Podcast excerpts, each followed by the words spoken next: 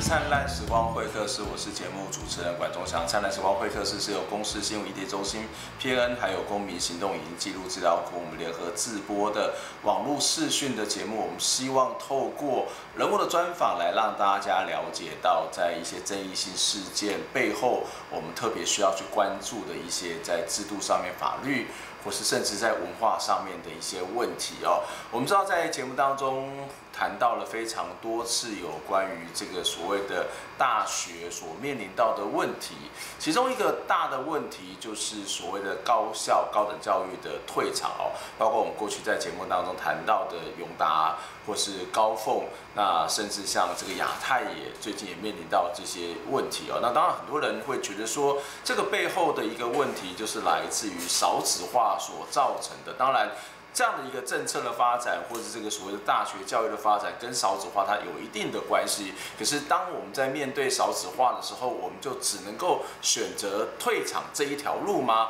或者是说，当我们真的必须要去选择大学退场这件事情的时候，它有什么样的事情、什么样的问题、什么样的面向是需要去关注的哦？那前一阵子，这个呃，在教育部也推出了这个行政院提出了所谓私立大专院校转型及退场。条例哦，那包括立法委员也在立法院召开的这个相关的公听会，所以我们今天在节目当中就要从这个条例开始谈，来去谈整个台湾高等教育它所面临到的少子化跟退场的问题。在节目当中跟大家邀请到的是高教工会组织部主任林博义来跟大家谈这个话题。博义你好，嘿，钟祥好。好，我想先请教博义第一个问题，就是在呃这个行政院也提出了私立大专院校转型及退场条例的草案嘛，哈，那。那算是一个比较正式的表态了。对于所谓的大学私立大学退场的时候，怎么样的做法，怎么样的程序？因为在过去，不管是永达或是高凤，就面临到非常多的争议。而现在看起来是一个有有法可循，有一个规则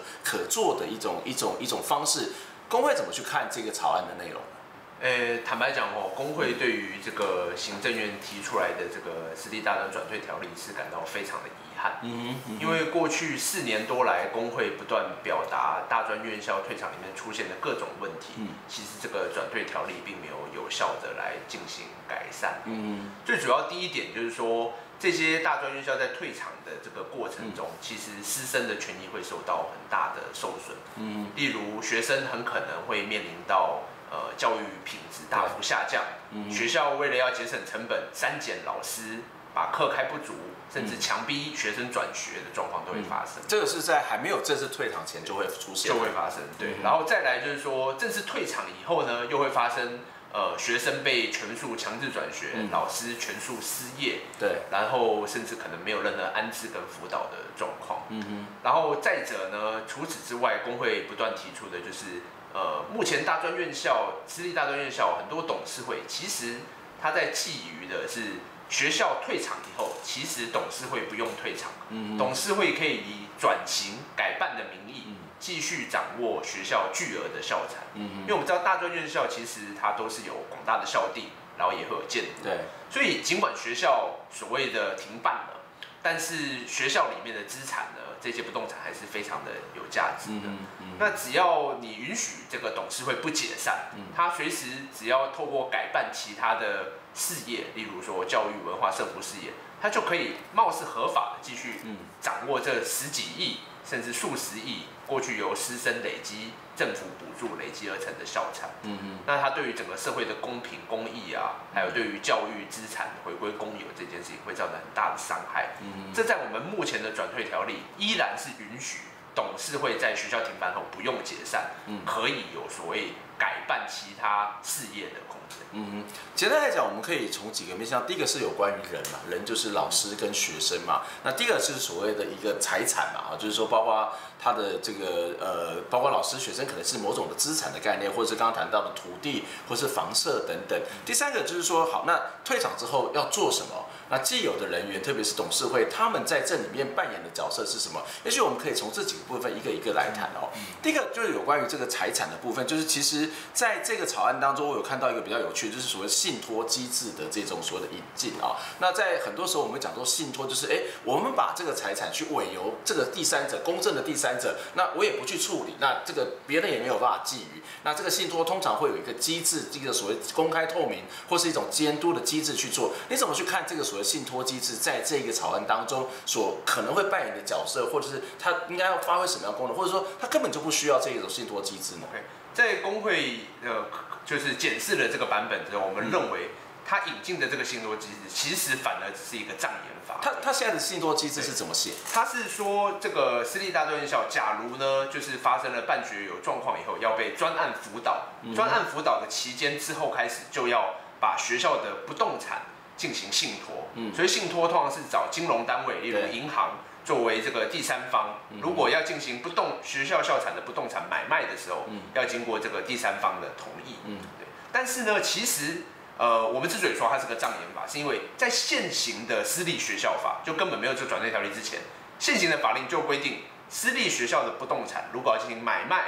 处分甚至租用，都要经过教育部的同意。嗯，所以我们可以说。他只是在教育部同意之外，新设了一个所谓第三方。嗯，但是对于假如说这是一个不正买卖，本来教育部按理来讲就不可以同意了。嗯，那假如说这个是一个正当的，其实有没有多第三方根本没有。呃，应该是说教育部当这个所谓的信托机制的第三方设立之后，教育部的功能职责是什么？会不会因为这个信托机制出现之后啊，我就反而有这样的一个，反而有这样的一个风险？对，嗯、所以。所以在这个法案当中，他有设定自己的角色，教育部的角色是什么？呃，他没有多提及这一件事情，嗯、但的确客观上会有一个这个倾向，就是说有第三方，那教育部的审查法官可以弱化。嗯嗯，那我们要提醒的就是说，就像很多的官方会把很多的责任推给某委员会，对，有点啊，这委员会做的决定就不关我有点这个味道。那可想而知，金融单位跟对于大专院校到底怎么处分校产事宜是没有任何的。在教育领域里面的知识的主管机关可能还会稍微知道什么样是还合乎教育品质，怎样不是，所以他对于这个发展的结果，表面上是新增机制，实际上可能是弱化管制。这个这个有意思的地方就是，现在有很多的私立学校，其实它背后可能是一个金融机构。或或者是说，现在可以看到中信也是某种的金融机构，但是它也介入到这个大学的经营，这个不会有所谓的利益冲突的问题。或假设真的要去设立这个所谓第三方的时候，那有有设定什么样的规则或什么样的条件吗？其实按照现行法律，它如果要做利益回避，是不可以由自己的董事会相关的金融单位来做这个角色，那就不是真实的第三方。嗯，那我们真正要强调的是，之所以说障眼法，是说其实。呃，私立学校的校产会不会溢流到私人的口袋？嗯，一向就不是靠校产的变卖来进行，因为就我说，在私立学校法本来校产如果要进行变卖，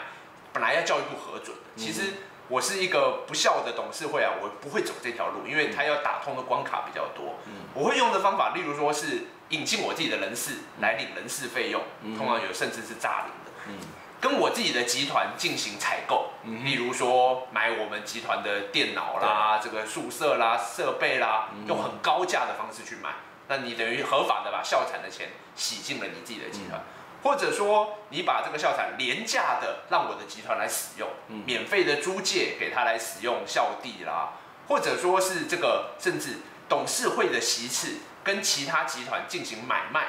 我用一个开一个私下的价格说，哎，多少钱你就可以入主我的董事会。这些种种的方法都可以让董事会虽然是非营利法人的不可以执行的董事会，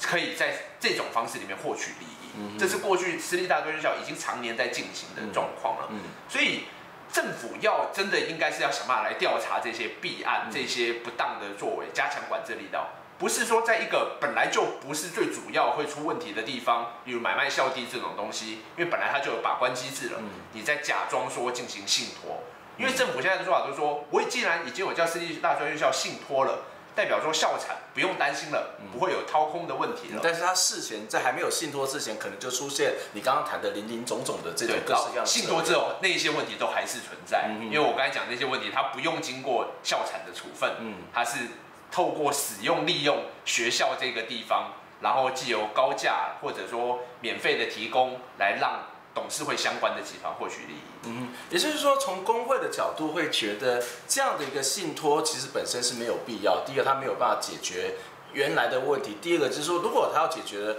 问题，应该是在于所谓的信托之前，或者是在他真正要去面临到所谓信托或是要退场之之前，各式各样的这些所谓的查核，这些所谓的各种规避既有法律的做法，应该要先把它调查清楚嘛。对，然后甚至包括信托后，因为我刚才讲的这些其他的事项，它跟校产的处分无关，嗯哼，它是校产如何使用的问题，嗯，所以信托只是会对于有管制产生一个表象而已。校产如何使用？当然我们可以看到现在的这种所谓的相关的转型条例，或者是包括永达的这个例子，就是好那。大学没有办法经营下去，它是一个现实嘛，对不对？那当然，工会会提出说，那我们在强调师资比啊，或者整个教育经费这个分配，也许可以解决一部分的问题，但是不能否认，它可能还是有些学校必须面临到退场。那但是有人就觉得说，或是在案子里面提出来说啊，那我们就转成社福机构嘛，我们再去转成其他的法人机构嘛，它还是具有某种的公益性质、公共性质，这样子不好吗？诶，工会必须要强调，就是说。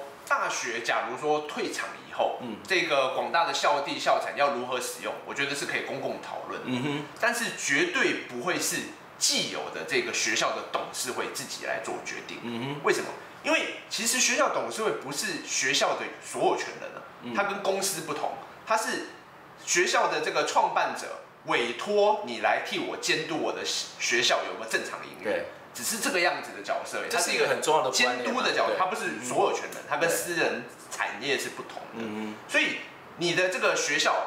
这存续目的是办学嘛，董事会有权有义务要来监督学校有没有正常办学。假如学校无法继续办学了，例如招不到生了各种原因，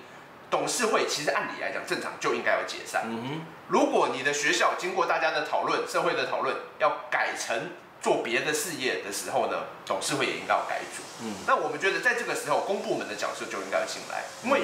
你假如要改办其他的公益事、公用事业，其实也不是既有这些董事会他有能力来做监督的啦。嗯，好像一个本来是做教育法的，你监督，呃，我没有比较批评的话，你都监督到学校办不下去了。嗯，你要继续来监督，说去办社服单位。嗯，呃，学生照顾完了出了问题，你现在要来照顾老人。嗯，那。又会产生更多新的问题，所以正常的做法应该是说，如果办学目的无法继续维系，那么董事会应该解散。解散以后怎么办呢？政府的角色要进来，因为校长跟校地还在，他应该要接管这个董事会，就是所谓解散，然后派驻公益董事进入，然后来评估这个学校能不能继续办下去。如果可以，其实学校起死回生未必是坏事，也许是之前董事会人谋不张，或者说能力不足。假如说真的客观看没有办法，那么。这个学校要怎么继继续发展？是说跟其他学校合并呢，或者真的是要清算，把学校作为其他的教育使用？这个东西政府可以来做通盘的规划，也也就是说，你的意思是说，董事会本来的存在并不是属于我私人的东西，是我派驻我的人，然后拥有股权，就像私人公司一样，不是这个概念，而是他要去监督一个所谓的法人，就是这样一个所谓的法人的运作。那这个当这个运作的目的消失之后，这个监督的机制其实它就应该要去退场。是，那至于怎么做，就是例如说刚刚谈到的公益董事啊，或者是所谓的社会讨论，或者教育部介入。可是说实在的，假设这个官场的这个学校退场的学校一多，那有这么多的公益董事，有这么多的学学呃这个所谓政府的行政资源，有办法去做这种规划吗？那为什么不把它转给另外一个单位？那如果真的是由政府来做规划，或是这些所谓的行政的这种所谓公益法人去做规划，它应该有什么样的评估的标准？我们先休息一下，待会再回来谈这个问题。包括私立大学校院协进会等四大私校协会代表共同举行记者会，针对私立大专校园转型个退场条例草案的修法提出真侪批评。有代表指出，私校是公共法人，但毋是公共财产。但草案第十二条规定，主管机关对专案辅导的学校应该加派公局董事甲监察人的规定，有可能违反宪法。就好像是一个人呢、啊。我拿钱出来行善，结果说：“哎，你这个花钱花的不对呀，太浪费了，花错了地方，我就不让你花，把你的钱抢过来，由政府带你花，这个是不可以的啊，违反宪政的基本理论。”实践大学校长陈进贵指出，十八岁读大学人数一百零八到一百零九学年度，当年减两万四千人；一百零九到一百十七学年度减少更较明显，达到六万七千多人。那读公立大学的人数无变，到时阵读私校的人数就定成九万多人。可能有八十趴这么悬的私校，有部分科系学院爱关起，甚至学校爱关门。呼吁将来国立大学应该减少，不要借着少子化来灭灭掉私立大学校院，建立了。公立大学人数啊，因为学生人数减少啊，达到百分之三十五到五十的同时哈，教育部开始就要有计划的强制国立大学同步减招。陈进贵校长嘛，烦恼人才流失的现象，伊表示家己伫中国大陆看到大量的台湾青壮年博士，伊呼吁政府应该编列预算专案来捞才，才当挽救教师甲学生写进的流失的局面。记者林静梅、陈佩如台北报道。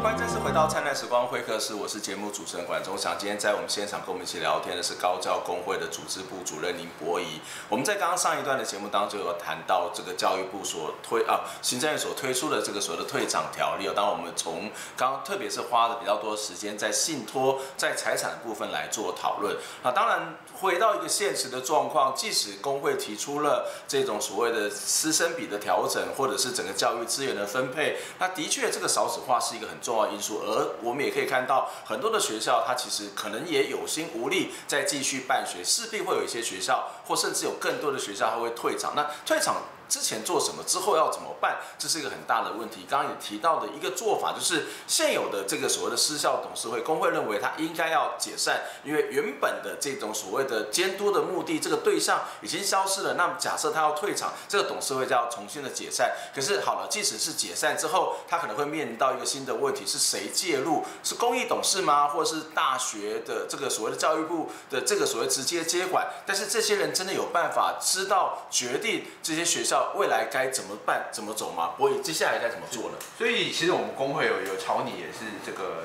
对于转退条例的工会版的对案。嗯哼，我们提出的是说，既有的私教董事会要解散之后呢，除了有公益董事的进驻，也应该要有既有的教职员生的代表要在这个董事会里面。嗯、那呃，根据我们看到的现在几间学校退场的状况啦，嗯，你只要是。让这个既有的这个相关的师生，因为其实他们很在意学校未来会怎么发展。嗯哼。呃，举例来说，现在的亚太哈，对，他们很常在谈的一个问题就是说，假如现在学校退场了，变成一盛保全公司的私产，对，以后我的母校就变成是保全公司了，嗯哼，那他们很不希望这样。OK。他们甚至是希望说学校能继续办，甚至他说捐给国立大学也很好。嗯。那对我来讲，我的学校就永远是一个我可以回来的校地。嗯。那。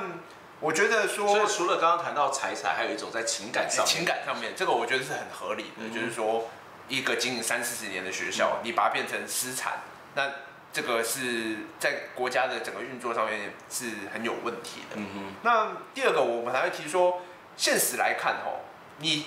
政府如果你都觉得不容易做好的事情。你交给一个把学校办倒的董事会自己来做，他一定做得更不好。以永达为例好了，已经退场到现在已经四年了，他的改善计划提了好几次都被教育部驳回。他说他要改成所谓台一天赏村，改成这个什么社福机构、原住民训练区诸如此类各种假的名字，是不是反映出教育部很很严格把关？他他他有在把关，但我们要知道，这个永达本来累积十几亿的校产，在这三年间。居然就已经每年减少超过一亿元哦，跑去哪？呃，有的是他名目就叫行政管理费用，嗯嗯、因为就是我们说师生虽然都已经退场不办学，嗯，行政团队还在，所以每年还有一亿多的。对，每年对，有的可能是校产的折旧，可能也有，但是的确也有人事费用，嗯、或者他各种计划的费用。嗯、那这无论如何都是一个浪费啊！嗯、本来十几亿那个钱是政府补助，然后师生累积起来的钱。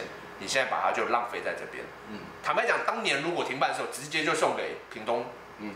科技大学，都还比较好。嗯，对，那这个呃，对于这个整个活化要这个有学校可以有第二校区，嗯，其实是马上可以进行。只是也许他不一定是要把这个私产校场转移，而是变成是捐赠给公立大学或者其他的。其实是可以的，对，所以就整并的也是一种方法。对，其实，在教育，因为其实学生也会有一个地方可以，甚至他可以至少记班，可以把他的学业给完成。那当然，工会其实也很强调了。我们不应该是在还有学生的时候来做停办，嗯、应该是说学生全数都已经毕业了，嗯、你才能够做停办。对，那对于学校来讲，它就可以有个缓冲期。例如说，现在先进来的学生，我们开始停招，那因为到学生毕业还有三年嘛，嗯、甚至四年，那你就可以在这个期间里面，学校慢慢转移到可以朝向停办的地步。当然也有可能。起死回生，继续重新办学也不错。嗯哼，但是不应该是像永达当时的案例是无预警的。对，暑假学生本来都以为下学期都已经选好课了，忽然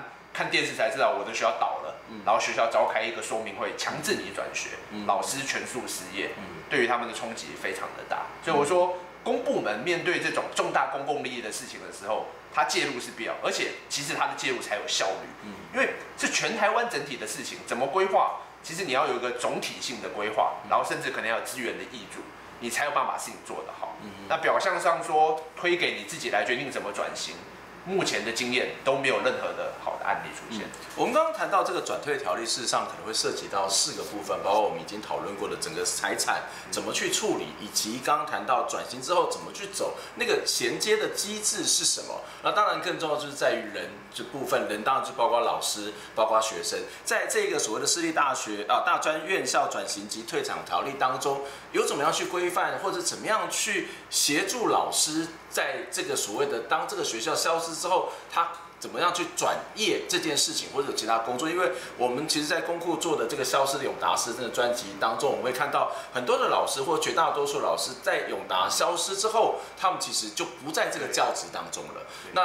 但是他其实是整个学校、整个国家长期以来培育的人才，那他怎么办呢？就是特别是当他面临到中年失业，另外一部分就是老学生的部分，有什么样的一种处理的方式吗？他们俩很遗憾哦，我觉得转退条例在这部分只有一些很表象的，呃，被学者称之为训示规定。他说你政府要去办一些呃协助这些老师转业的这些课程啦，然后或者协助他媒合啦。他没有提出具体的。政府是指教像教育部对.对，但他没有提出具体的资源，也没有提出具体的这个借聘的方式。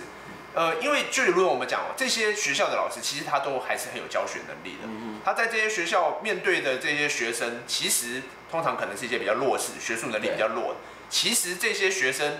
呃，他就是转学以后，他们是更需要有老师继续辅导他们。那、嗯、哼目前的转退转退条例呢，并没有真的确保。这些要退场学校的老师的工作权，嗯嗯，那我们认为这是非常的让人力资源错置的啦，嗯，你明明有学生需要更多的老师，然后也有老师可以教，你政府却不提出资源让他可以进行进一步的扩大，不论说对教师对学生都好，而且其实你只要把这个回归到说校产，刚才讲说永达都还有私立，你让这个校产能够继续使用来聘雇这些老师。然后把他派到你说不同的学校去进行教书，资源上也是没有问题，这个校产是足以可以继续来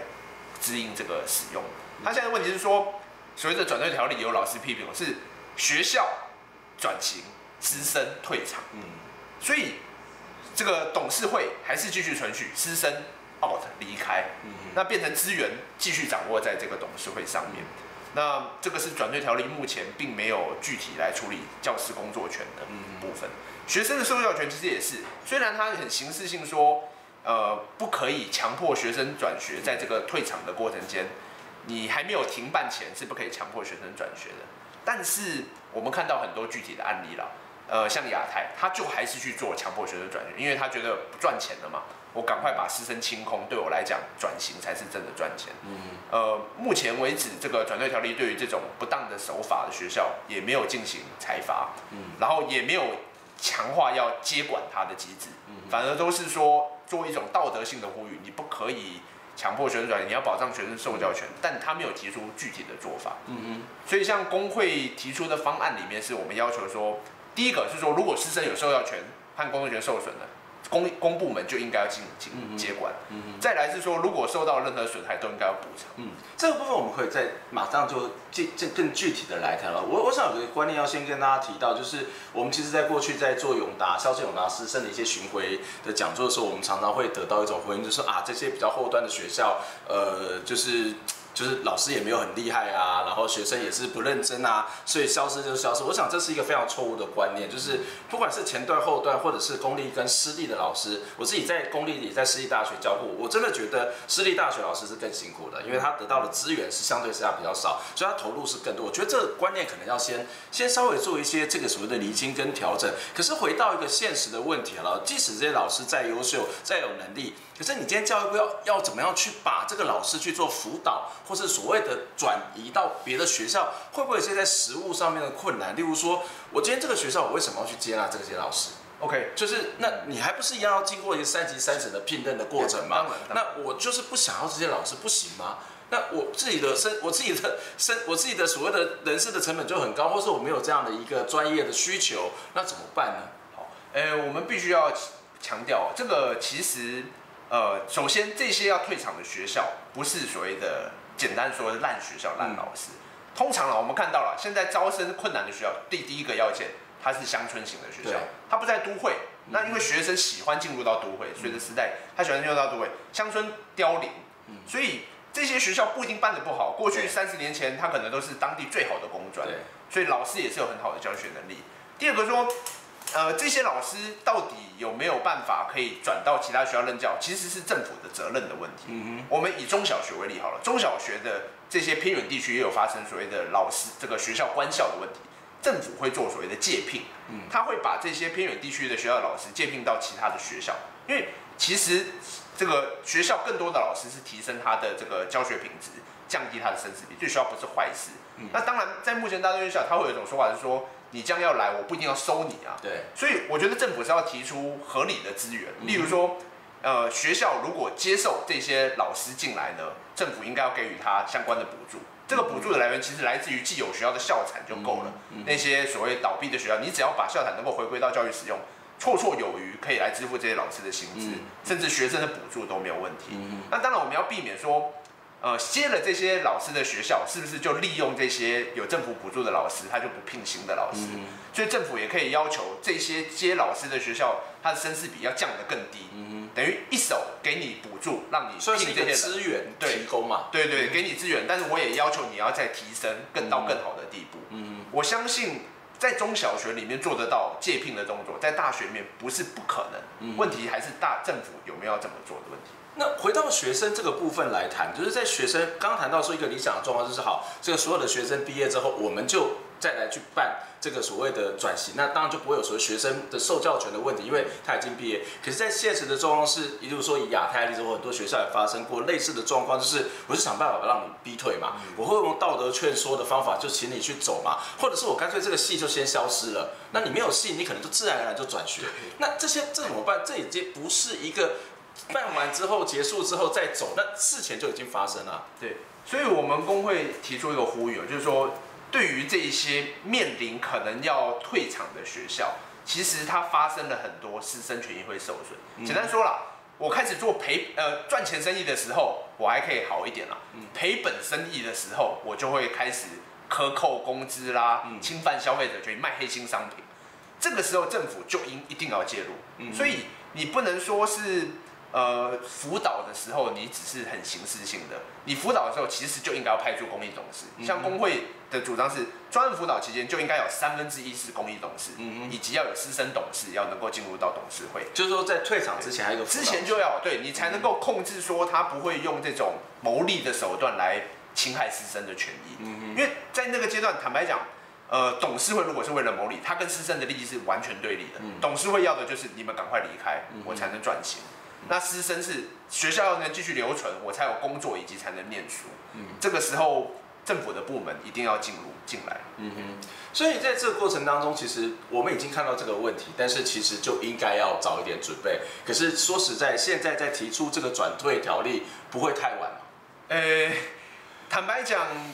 晚跟早，我觉得主要还是在教育部的角色，因为尽管没有这个转退条例，其实教育部现在。使用私立学校法，用第二十五条就可以对不正办学、没违反捐助章程的、违反教育法令的私立学校进行解散董事会，嗯、改派公益董事。嗯、过去在两千年初的时候，包括景文啦，或者华夏啦，或者是这个台观，包括这个亚太，当初是清明技术学院，都是被接管的学校。嗯、坦白讲，当年的违反教育法令的程度都没有现在强烈，都是一些小型的舞弊啦，当然也有大的，但。现在是大规模侵犯师生权益的状况，教育部却是不闻不问。嗯，所以我觉得问题不只是法令的问题，是我们政府对于私立学校里面师生权益，他到底看待到什么地步的问题。嗯，他现在的角色是比较亲近董事会一边，好像真的把你当所有权人来维护你的私有财产。所以你如果办不好，好，那你就不要办了。